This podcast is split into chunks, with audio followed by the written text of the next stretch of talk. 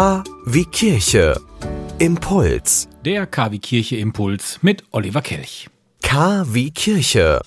Der Glaube in Ihrem Ohr. Merika Raja ist 51 und arbeitet seit fünf Jahren auf der von Fairtrade zertifizierten Rosenfarm Tambusi in Kenia. Früher verdiente sie als Schneiderin ihr Geld. Als sie die Schulgebühren für ihre vier Kinder jedoch nicht mehr bezahlen konnte, entschied sie sich für einen neuen Job und schaffte 2014 den Wechsel zur Rosenfarm. Uh, I start with a general worker. Angefangen habe ich als normale Arbeiterin. Nun organisiere ich die Arbeit für meine Mitarbeiterinnen, damit wir gut zusammenarbeiten können. Seit Fairtrade hat sich mein Leben total verändert. Ich habe mehr Geld zur Verfügung. Dieses investiere ich in meine I Fortbildung. have a lot of money for educating my children through Mary reist zurzeit gemeinsam mit Lilian Maina durch Deutschland. Beide haben ein gemeinsames Ziel, Konsumenten aufklären und sich für den fairen Handel und Frauenrechte stark machen. Lilian Maina ist Genderbeauftragte und sieht eine deutliche Verbesserung der Arbeitsbedingungen für Frauen auf den zertifizierten Farmen.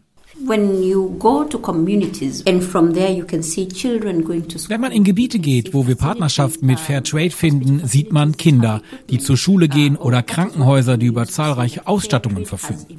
Das zeigt uns also, dass sich in Kenia und überall da auf der Welt, wo Fairtrade involviert ist, die Bedingungen verbessert haben.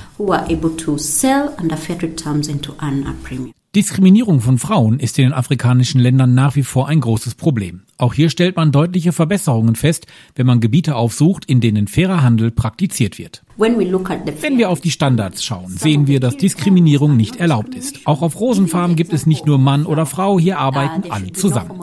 Oder die Arbeitszeiten, die Arbeitsbedingungen, gleiche Bezahlung von Mann und Frau. Fairer Handel hat also viel zum Positiven verändert.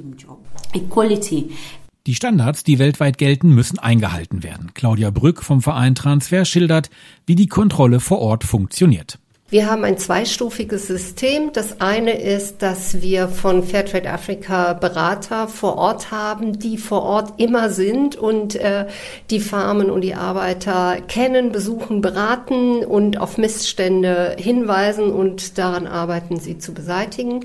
Und das Zweite ist, dass wir davon unabhängig eine Zertifizierungsgesellschaft beauftragt haben, den Weg des Produkts, also in diesem Fall der Rose, genau zu untersuchen, sind sie zu den Standards und Kriterien hergestellt worden, die wir äh, verlangen.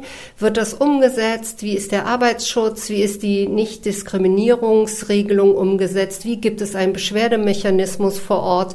Lilian freut sich, dass schon viel bewegt und erreicht wurde. Einen Traum für die nahe Zukunft hat sie dennoch. Mein Traum ist es, dass bei allen Partnern und Produzenten, mit denen wir zusammenarbeiten, die gleichen Arbeitsbedingungen bestehen und die Arbeiterinnen sich ihre Zukunft aufbauen können. Das ist mein Traum. Und gerade jetzt zum Muttertag wäre es vielleicht ein gutes Zeichen, die Rosen aus fairem Handel zu erwerben.